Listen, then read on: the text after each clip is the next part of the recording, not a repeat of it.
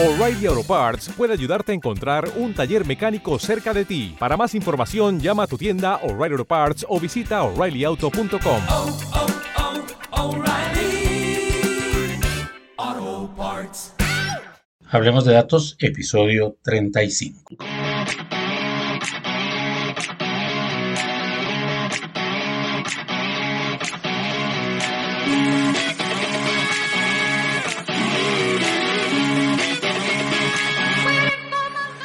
Saludos a todos y bienvenidos de nuevo a Hablemos de Datos, el podcast en el que hablaremos de números, de cifras, de las estadísticas del mundo que nos rodea. En el episodio de hoy hablaremos de un tema muy interesante que tiene que ver con los videojuegos más vendidos en la historia. Así que, sin más ni más, hablemos de videojuegos. Hola Harold, ¿cómo estás? Hola John, ¿cómo vas? ¿Cómo van todos? Espero que estén muy bien, que hayan tenido pues unas semanitas bien chéveres, bien bendecidas y muchísimas gracias Johncito nuevamente por invitarme a este tu podcast sobre videojuegos más vendidos. Estuvimos un tiempito fuera del aire por algunos temas aquí de complicaciones de salud, pero pues hemos vuelto a la normalidad. Seguimos vivos, seguimos bien. Sí, lo importante es que hay salud. Muy bien. Bueno, cuéntame una cosita, Harold, para ir entrando en materia. ¿Juegas videojuegos? ¿Has jugado videojuegos? Eh, sí, sí, yo creo que alcancé a jugar, no sé, pues los de mi generación. El, ay, no recuerdo el nombre, pero bueno, él creo que era el, el Z, el Nintendo. eh, y bueno, yo creo el juego que más jugaba yo era Mario. Mario en todas sus versiones. Sí, me encantaba Mario Kart, Mario Colita. Bueno, una cantidad de, juegos de Mario. Creo que era el que más me jugaba, me gustaba jugar porque pues tenía bastantes escenarios donde tú tenías varias pruebas y obviamente eso te, hacía como querer seguir avanzando y llegar a, a rescatar a la princesa. Bueno, em, voy a arrancar, voy a contarte más o menos cada cinco años, cada lustro, sobre cuáles eran los videojuegos más vendidos y vamos hablando sobre los videojuegos, si te parece. Vale. Listo, entonces arranquemos con pues el año 1980. En el año 1980, cuando apenas estaba iniciando la computación, el juego más vendido con 2 millones 700, casi 3 millones de copias a, a 1980 era Space Invaders. Nosotros lo conocíamos aquí en Colombia como Marcianitos. Marcianitos. Me ¿No suena. recuerdas? Me suena. Creo que era el de que se alineaban unas navecitas y uno tenía que ir disparando. No sé si es ese. Tenía uno como una navecita que disparaba unos rayitos, ese Sí. era un juego de Atari. Ah, y iba matando sí, como sí, unos marcianos hasta que no los terminaba de matar todos, pero ellos también iban, iban tirando. Sí, Y, lo recuerdo. pues, el segundo juego más vendido, además que era el único juego que, se, que existía fuera del Space Invaders, era Pac-Man. Ay, Pac-Man, eso es una leyenda, Pac-Man. Sí, Pac-Man tiene unas particularidades interesantes con 99.000. Pues a mí en los años 80, yo a los años 80, no, todavía era, todavía era jovencito, pero ya, todavía era muy niño, ya existía, ya existía en este mundo. Pero eh, sí jugué mucho Marcianitos, sí jugué mucho, pues uno se iba a jugar Marcianitos, que era el famoso Space Invaders de Atari. Ok, y, Pac-Man. eh, sí, y se gastaba uno la plata de las once del colegio en las maquinitas y las mamás ya lo sacaban a uno, no faltaba, no me acuerdo si a mí, pero no faltaba que sacaban que la chancleta sí, pelada sí, porque sí. se gastaba la plata y se quedaban las maquinitas. Para el año 1985, para el año 1985 tú ya existías en este mundo, ¿cierto? Sí, sí, ya había llegado. Entonces estaba pequeñitico, pero sí ya había llegado. El juego más vendido con 16 millones de copias en el año 85 era Frogger, la ranita. ¿Te acuerdas de una rana que cruzaba la calle? No, Que era un no juego lo muy recuerdo. sencillo. No lo recuerdo. Bueno, este era un jueguito en el que la rana tenía que ir cruzando como la calle, se podía subir en los camiones o de pronto si no cruzaba por un puente se caía al río. Y era un juego en 16 bits, o sea, un juego bastante, bastante plano. Digamos que no habían sino, sino unos temas y el asunto era ir cruzando las calles. Ahorita existe un juego basado justamente en Frogger que se llama Crossy Road, que también se trata de cruzar las calles, pero ya está en, en tercera dimensión. Y pues digamos que, que ese momento del 85 era el juego más famoso, el Frogger. En segundo lugar está pues el Pac-Man. Ya no pasó, no lo dije, en el 80 se vendían 99 mil copias. Ya para el 85 se han vendido 99 millones de copias. Wow, wow, wow. Y Marcianitos, que en el 80 estaba con 2 millones, pasó ya al 85 con la venta de 6 millones. Yo le sigo diciendo Marcianitos, pero se llama Space Invaders. Ok. En cuarto lugar tenemos un juego que se llamaba Dog Hunt o Cazador de Patos. Ese me encantaba, John. Me encantaba. Creo que era el que venía con una pistola. Uno era un adaptador de una pistola y uno le iba disparando a los patos. Creo que es ese, si no estoy mal. Yo creo que no hay cosa que uno odie más en la vida que a ese perro que se burlaba cuando sí, sí, uno sí. no atinaba. Lo recuerdo, lo Salía, recuerdo. salía uno y el perro se reía que no había logrado Bastante, el pato. Ajá. yo creo que ese perro generó tantos odios. Pero era, era espectacular ese juego. Tú podías demorar horas y horas y horas jugando, cazando paticos ahí. Y el perro riéndote de ti, riéndose de ti. Yo lo que no entiendo es cómo en el año 85, cuando todavía no había reconocimiento de movimiento, como tiene ahorita, por ejemplo, los Kinect o consolas como esas, uno le apuntaba con la pistola y la pistola le atinaba el pato. O sea, Sí. era una tecnología muy adelantada a su época. Para la época bastante. Más de, más de 20 años después es que logran hacer pues una simulación algo parecida de los, ese los juego. sensores, claro. Exacto. Y entra ya en escenario el juego que tú decías, el Super Mario Bros. Ah, genial. Que para ese momento no había alcanzado a vender un millón de copias, pero estaba cerca. Sí.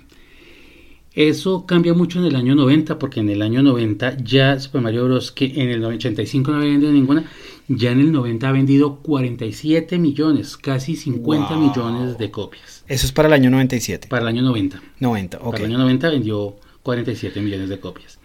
Y pues eh, nuestro Dog Hunt, cazador de perros, ya llega a 28 millones, Frogger a 20 millones y aparece pues eh, 1990 es la época de Nintendo, ¿no? Porque pues Nintendo es de El Mario Bros. Nintendo, sí. Porque ya aparecen otras versiones como el Super Mario que ha vendido Ajá. 17 millones, sumado a los 47 que ya Sí. tenía por otro lado, y el Super Mario Land que es de 13 millones. Super Mario Land. Ajá. Claro que es que de Super Mario hay muchas, muchas, Muchas, versiones, Sí. demasiadas. Em, bueno, en Wii, por ejemplo, actualmente En existe Wii. Galaxy. Ujú, Sí. Eso, Super Mario Galaxy es chévere. Pero mi favorito, que no va a aparecer en este listado, y una vez se los adelanto a los que les parezca favoritos, Super Mario Kart.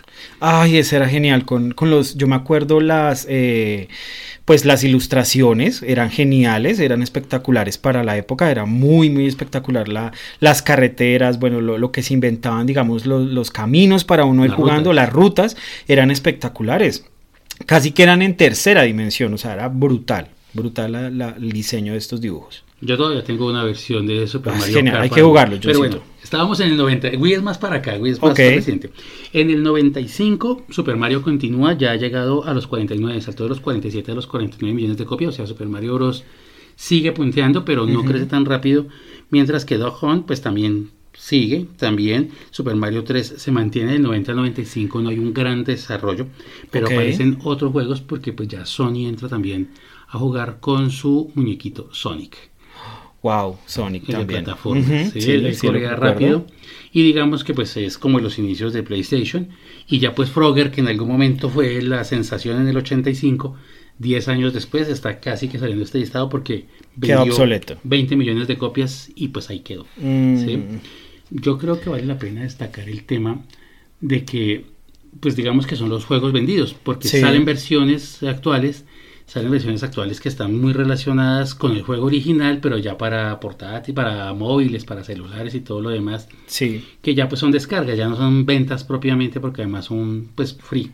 exacto. No sí, ya las vas a encontrar. No las estamos contando mucho aquí. Ok. En el año 2000, pues Super Mario Bros., que estaba como en 48 millones, pasa a 55 y aparece un juego que se llama Pokémon. Pero te acuerdas que era Red, Blue, Green. Johncito, ven, no sé si en tu listado tienes a Halo. No, Halo no está No los más está. vendidos, no. No lo puedo creer porque yo recuerdo que a mí me encantaba jugar Halo, o sea, el, el de batalla. El juego de batalla de Halo era una cosa brutal. Eh, digamos, las, las, eh, los terrenos que tenías que pasar para poder rescatar, pues era genial. O sea, y no, o sea, era la sensación en su momento cuando llegó Halo acá a Colombia, pues genial. Me, me- me parece raro que no esté en ese listado. No, es por lo que pues digamos que es como a públicos muy específicos. Porque Ok. por ejemplo el Fortnite tampoco está, está en el Tampoco listado. está ahí, es muy popular. El Fortnite dicen por ahí, pero Fortnite. el Fortnite. Pero a pesar de eso, porque ya son por ejemplo descargas. Bueno, claro que sí, el Sí. Halo sí estaba para, para Xbox y todo lo demás. Ok, me estabas contando de Pokémon. Ah, bueno, mm, sí, no sé si te acuerdas que pues, hubo como una versión original que eran las versiones rojo, azul, amarillo, Sí, verde. sí, sí, sí, sí. Esa es como la primera. Y a pesar de todo, en el 2000 ya lleva 46 millones de copias. Wow, o sea, bastante. hay otros que no llegaron a otras cosas. Y se mantienen cosas como el Tetris, como el Cazador de Patos. El Dog Hunt, que apareció en el año 90, en el año 85, perdón. Sí. 15 años después sigue estando entre los primeros juegos. O sea, todo el mundo tuvo que haber jugado- todo el mundo tiene que haber odiado a ese perro. Ay, sí. definitivamente. No sé si tú recuerdas dentro de esas consolas antiguas uno que se llamaba Circus. Ese era de Atari. Era de Atari, que Sí. era de un, que iba encima de un leoncito, tenía que pasar unos obstáculos, unos aros de juego. Ese me encantaba también. Amo ese juego. Y creo, Johncito, no sé si viste que salieron unas consolas muy populares, pequeñitas de mano, más o menos yo creo que fue como en el 2021-2022, donde salían estos juegos. Básicamente salían como, venía como 10.000 juegos, 15.000 juegos, que eran los juegos antiguos que traían las, las, las Ataris o los Nintendos, esos, digamos, los antiguos, que eran los primeritos que uno le compraba. Entonces me parece genial ese juego. Sabes, bueno, ahorita también uno puede encontrar tanto en línea, o sea, en la web, como descargarles para el celular, emuladores que te permiten entonces, por ejemplo, descargar el emulador de Atari Sí. con los 12.000 juegos de Atari que Oh, sacaron. es genial, brutal. Entonces tú puedes jugar esos, pues los que vivimos de la nostalgia. Nosotros, sí, este es que era muy chévere. Debería llamarse Bienvenidos a la nostalgia y no hablemos de datos. Pero bueno, sí jugábamos mucho, sí jugábamos mucho de Bastante. eso. Eso es. En el 2005, aquí no adivinas cuál fue el juego más vendido en el 2005. No, ni idea. El Tetris. Wow. 60 millones de Tetris. copias vendidas. Y Tetris, y Tetris es un juego que sigue mandando la parada, claro. Claro, y como que lo han revolucionado mucho porque entonces le han agregado muchas cosas. No sé si has visto que ahora le agregan eh, colores, entonces ya las formas han cambiado, la velocidad también ha cambiado, ya, o sea, una cantidad de cosas que le han puesto nuevas y siento que se va renovando. Es uno de los juegos que más he visto que se ha renovado. Yo recuerdo mucho, vendían unos, vendían en los puestos callejeros en la calle, vendían unas consolas que eran de un solo color, o sea, unas consolas Sí, manuales. unas sí, consolas, sí, sí, que la eran- recuerdo. Eran pequeñitas, tendrían como unos 7 centímetros, como por unos 15 de largo. Sí. Que tenía incluso como en la mitad como una curvita para que uno le pudiera meter el dedo por debajo sí, para sí, que uno se sentía todo gomoso con ese videojuego. Oh. Exacto, y eran de Tetris, eran Eran solamente, solamente solamente de Tetris. Tetris. Yo recuerdo haber llegado al nivel 300. Yo no recuerdo, yo lo recuerdo haberlo tenido, pero la verdad a mi Tetris llegaba al punto que ya me agotaba mentalmente, o sea, sentía que ya no podía con el juego. Sí. Pues digamos que eso es y siguen mandando pues ahí Super Mario, Pokémon, El Cazador de Patos todavía existe Sí. en el 2005 y solamente empezamos a ver cambios ya más cerquita de nuestra época, ya más bien en el 2010. En el 2010 Tetris pues está en segundo lugar, ha vendido 79 millones de copias, pero aparece un nuevo juego liderando, que es el más vendido hasta ese momento, que es Wii Sports. ¿Sí Ok. sabes qué es Wii Sports? Eh, la FIFA no, no sé si será el mismo. No, saca, saca Nintendo su consola Wii, su, cons- Sí. su versión de consola Wii. Y la versión de consola Wii vuelve a hacer lo que hacía el cazador de patos, y era que era interactivo. o sea, Ah, ok. le permitía a uno como, como irle apuntando a la pantalla. Sí. Y, y él coloca un sensor, el- la consola de Wii coloca un sensor sobre la pantalla. Y esa consola uno le apunta con el control y le permite como tener un mouse que se mueve en la pantalla. genial, espectacular. Pero aparte de eso, la consola Wii trae una cantidad de complementos. Entonces, por ejemplo, tú a la consola le puedes conectar una tabla, es una tabla de fitness, la tabla Sí. te permite mantener en equilibrio, te puedes parar sobre la tabla. Sobre la tabla. Y la tabla entonces, por ejemplo, te dice puedes hacer yoga o puedes hacer aeróbicos o puedes hacer una cantidad de cosas. Genial. Estamos hablando del 2010, o sea, todavía no se o han sea, inventado el Kinect. más de una década, Sí, todavía no se han inventado el Kinect. el Kinect. Pero ya el Wii, y entonces sacan una de Sports. Entonces el Wii Sports saca, por ejemplo, béisbol, eh, saca tenis, tenis de mesa. Hay incluso lo que se llama Wii Sport Resort y tiene esgrima, tiene una cantidad de cosas. Ah, entonces genial. tú compras, tú compras la consola Wii, pero puedes comprar, por ejemplo, el complemento, la espada. Sí. Obviamente la espada es una espada de goma, pero, igual. es para jugar, Sí. sí, todo lo demás. Y también aparece entonces Wii Fit, en el cual eh, cambia el enfoque de que los juegos no sean solo entretenimiento, Sí. sino que además pueden utilizarse como actividades de, de ejercicio, de relajación, de crecimiento, de, de yoga, de... mm, O sea, varias utilidades. sí, no solamente... Ya no es mental, sino un poquito más físico. Sí. No es destreza mi- mental. Sí, si tú te das cuenta, los juegos, eh, los que hablamos, por ejemplo, todo lo que son de disparar y todo lo demás, Sí. con excepción del cazador de patos, no son juegos que, que se miren. O sea, pienso yo, y así tú me dirás que, que- tan lejos es, que pensaban que los juegos de disparar volvían a los niños violentos. Y a uno lo regañaban por jugar demasiados Mm. videojuegos. Sí, pero creo que no, no creo que fuera uno violento, creo que era una distracción muy sana. Para mí era muy sana, pienso yo. Estudios recientes han demostrado que ayudan mucho a temas como por ejemplo la coordinación, la reacción, la toma de decisiones, porque son escenarios simulados en los que los niños pueden pues eh, enfrentarse a ese tipo de situaciones y pues Ok. no solamente los niños, los grandes, Los porque de grandes. grandes todavía jugamos. Sí, claro, Pues- yo, pues es la hora que mira, mi juego favorito es Zombies versus Plantas, no sé si lo conoces. Las versiones que hay las tengo descargadas en el celular y es mi juego favorito, me desestresa demasiado. Incluso ahorita, eh, antes de este podcast, estábamos jugando algo muy similar con John, un juego de zombies que me parece entretenido. Pero sí, de los juegos que todavía, digamos, yo conservo y hace años que lo, lo tengo, es ese, Plantas versus Zombies. A mí me gustan harto, yo todavía tengo mis consolas de Xbox, mi consola de Wii. La de Kinect todavía la tiene. tengo el 360. Es o súper sea, genial. Sí, claro. Yo descubrí ese- esos juegos de Kinect en tu casa bailando, recuerdo muchísimo. Exacto, sí, porque en el 2015 estábamos En el justamente en 2015. esas- había llegado lo que era el Just Dance Sí, y ya me sus versiones adicionales y jugábamos Just Dance y sudábamos la gota gorda. Horas, horas jugando, brincando. Amanecíamos, ¿no? amanecíamos Era genial. jugando. Sin embargo, pues aunque en el 2015 el juego más, más digamos, más vendido seguía siendo Tetris, Tetris llega a los 90 millones de ventas.